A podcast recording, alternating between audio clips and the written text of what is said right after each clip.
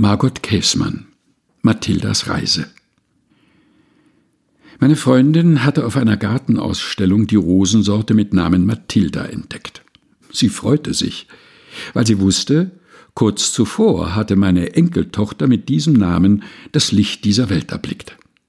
Spontan kaufte sie drei Stauden, weil sie wusste, dass ich am nächsten Tag mit dem Zug durch Hannover fahre. So stand sie tatsächlich auf dem Bahnsteig und übergab mir die gut verpackten Pflanzen. Ich war aber gar nicht, wie vermutet, auf der Fahrt nach Usedom, sondern in die entgegengesetzte Richtung unterwegs. Über Umwege übergab ich die drei Mathildas der Schwiegermutter meiner Tochter, einer erfahrenen Gärtnerin. Die hütete sie, bis meine Tochter sie auf dem Weg in die Ferien mit nach Usedom brachte.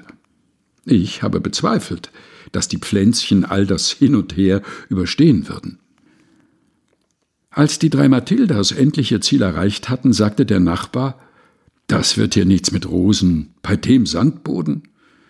Da sie all das mitgemacht hatten und ganz tapfer aussahen, hat mich der Pessimismus herausgefordert.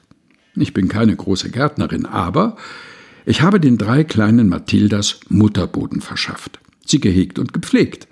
Und siehe da, Sie haben es geschafft. Jedes Mal, wenn ich zum Ferienhäuschen komme, begrüßen sie mich.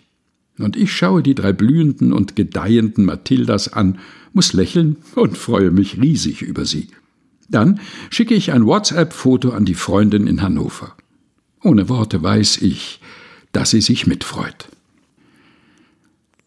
Margot Käßmann Mathildas Reise aus Üben Sieben Wochen ohne Stillstand. Herausgegeben von Susanne Breit-Kessler in der Edition Chrismon. Gelesen von Helga Heinold.